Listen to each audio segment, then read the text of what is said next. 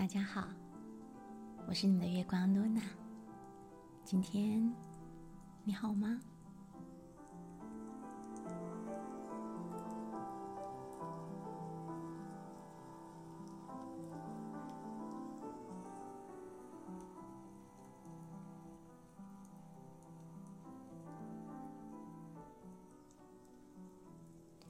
人生会与谁相遇，发生什么样的故事，我们不知道。那些所谓的缘分，对我来说都是奇妙的，就是去感受、去体验、去玩出东西，然后创造出善意与爱。当别人在描述一件事，或问一个问题。你能很果断、快速的回答“我知道”，不管那一句“我知道”，你有没有说出口？那个当下，内心是什么样的感觉呢？我知道，大概是一句很值得骄傲的话吧。那是一种好像已经掌握了所有状况的感觉。当我们内心升起了“我知道”。而你不知道的时候，有可能会出现两种状况：一种就是一直在有限的现象上持续的消耗；另一种就是不知道自己错过了什么。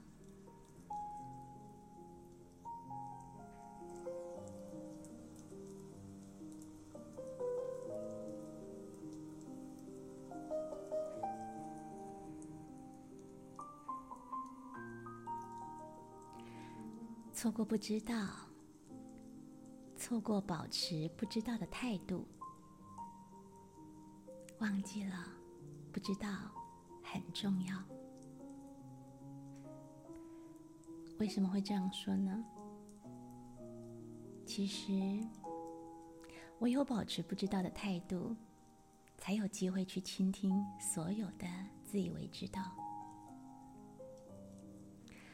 曾经呢，在网络上看过一段文字，啊，就我所记得的片段啊，说给大家听。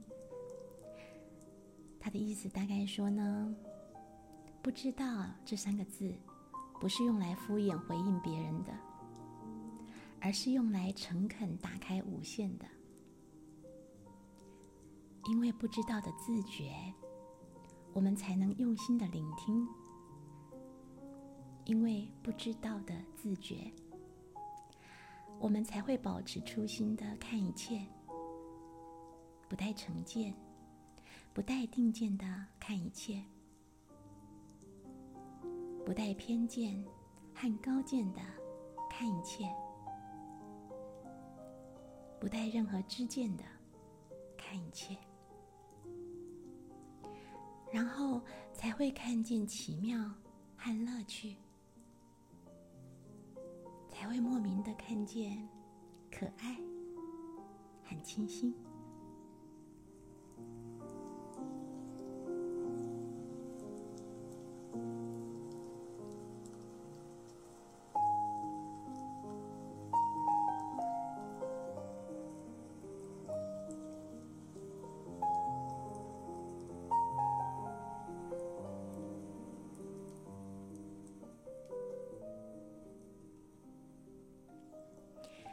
分享个故事给大家听吧。从前，从前有一个很年轻、很聪明、饱读诗书、学识很高的年轻人，对每一件事情都能够观察入微，学习能力很强，看到什么都能够学会，不只能够看穿每一件事情的细节和重点。记性啊，还好得很，有过目不忘的本领。总之呢，这个年轻人不管看到什么，就能学会什么，是个聪明有本事的人。有天呢，年轻人呐跟着师傅散步到了镇上，突然看到广场挤了好多人呢，他们觉得很好奇啊。就上前观看是怎么一回事。原来是有一个魔术师在街头变魔术。魔术师拿出了一只帽子，然后不知道怎么的，从帽子里变出了一只鸽子。下一秒啊，鸽子又突然不见了，也不知道它是怎么变的。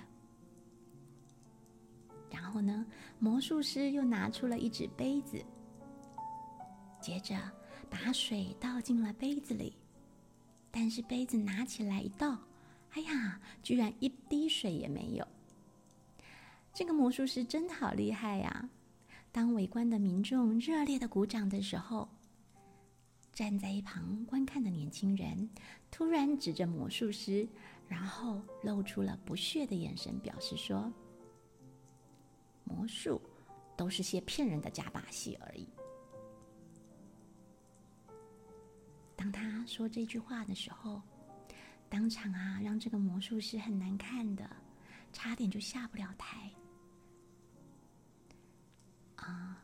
正当呢这个年轻人那些批评的话把场面弄得很尴尬的时候，一旁的师傅突然高兴的喊：“哎呀，这个魔术好啊，太有意思了，太有意思了！我还没看过瘾呢，请继续表演啊！”年轻人很不以为然的推推师傅说：“师傅啊，你是没看过魔术吗？这是假的。”师傅故作讶异的说：“这哪里是假的？你看，这鸽子真的不见了吗？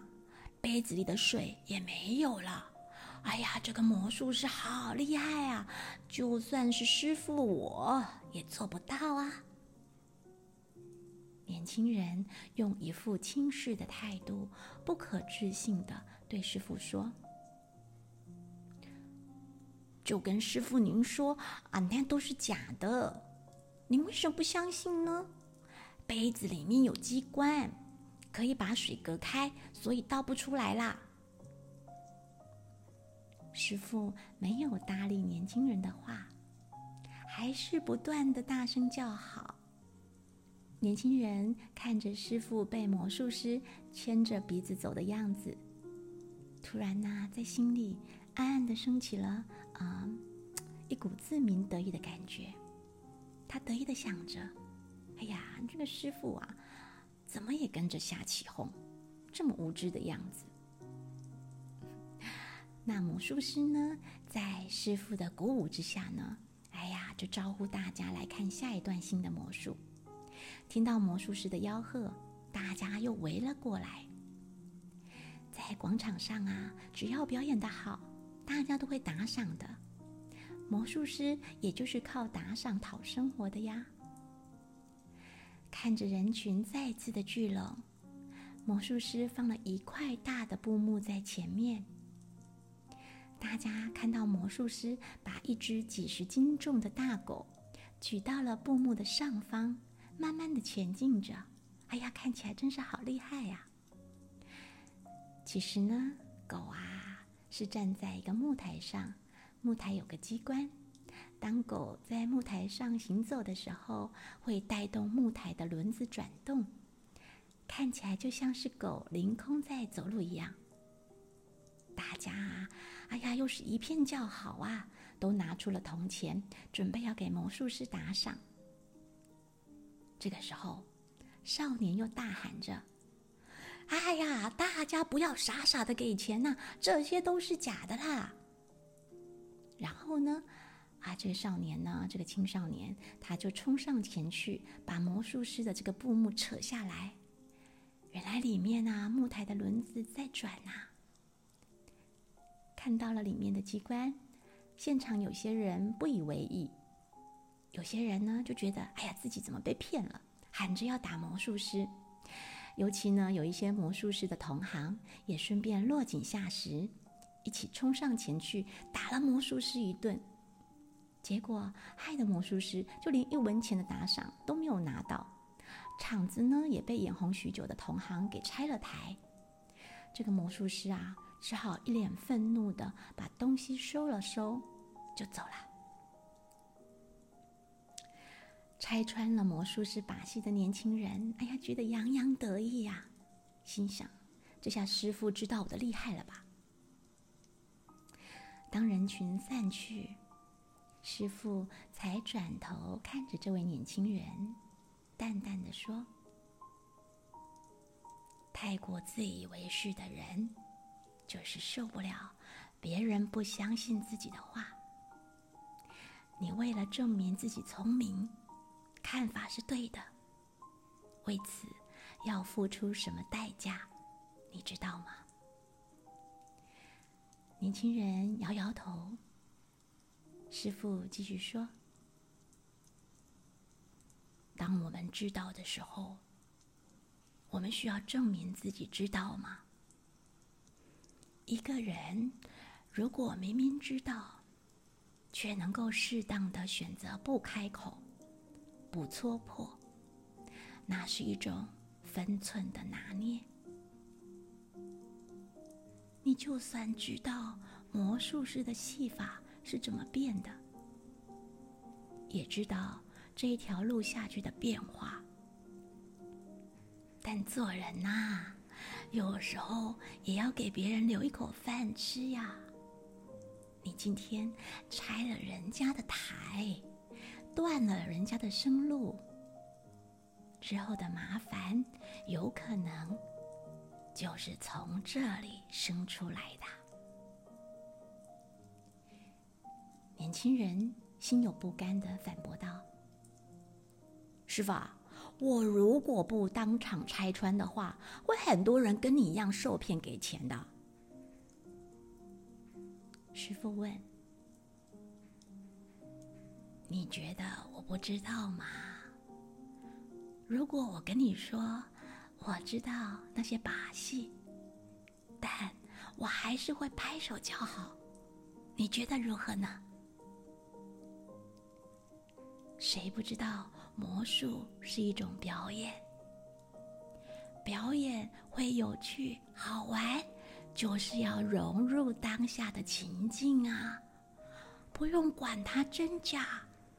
也不需要猜测别人怎么做手脚，你呀，只要享受享受看表演的感觉就可以了。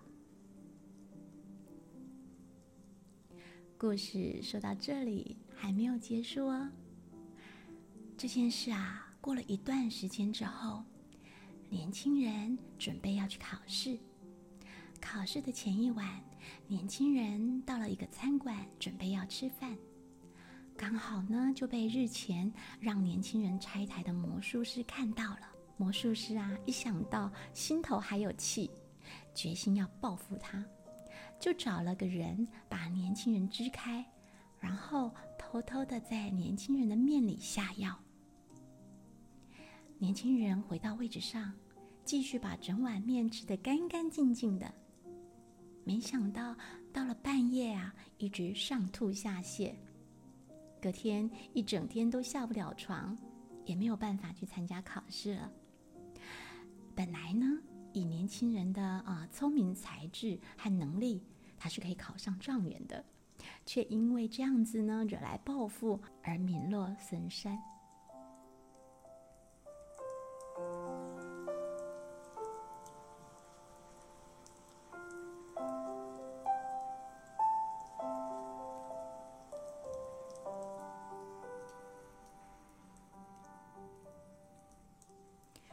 故事就说到这边。也许我们可以回想一下，当自己知道别人说的话不老实的时候，是否曾经有忍不住把别人的话拆穿、戳破别人吹牛逼的经验呢？讲话分寸的拿捏很重要的。光是这件事情要学好久好久的耶。一句话说出去，事情的结果要好还是要坏，都在自己的斟酌之中。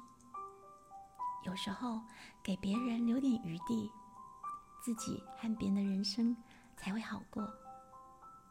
不需要每一句话都说的那么直白，说的那么明。当执着于故事里的魔术师变得魔术是真是假的时候，就很容易的会陷落了迷宫。无论这个魔术使出的障眼法技巧如何，那都是魔术师的生存方式，何必要去破坏别人的生计呢？就像有时候我们想要跟别人争论，每一句话都要争到赢，都想要占上风，真的需要如此吗？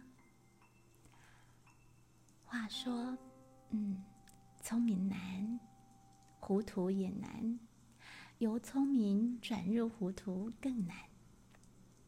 人的一生啊，会遇到好多事的，是非祸福。悲欢离合，喜怒哀乐。当你执着于事的时候，身体特别累；当你执着于情的时候，心便会感到特别的疲惫不堪。而难得糊涂呢，常常可以帮忙化解啊某些危机。比如说，有的上司呢会找一些说辞，为了要弥补他能力不足的地方。当他需要面子的时候，我们也要给他台阶下的。如果老是自以为自己最公正、最公益、最有能力，所以呢把什么话都讲了出来，让别人下不了台，其实那只会制造另外一种问题出来而已。有时候。啊，睁一只眼，闭一只眼，也是解决问题的方法，能够让事情多一分圆满的可能，那可能比啊争个输赢要来的重要。就像故事中的年轻人一样啊，一定要戳破别人的戏法，眼前看好像嗯自己很聪明、很厉害、很正义，但也是另外一种占便宜。占了那样的便宜，日后不免就要吃大亏。不知道你思考过没有？为什么聪明的人不会一直聪明，而笨的人不会一直笨呢？最后，祝福大家都能拥有一种豁达、包容、大智若愚的善良。然后呢，将难得糊涂藏在我们生活的幸福里。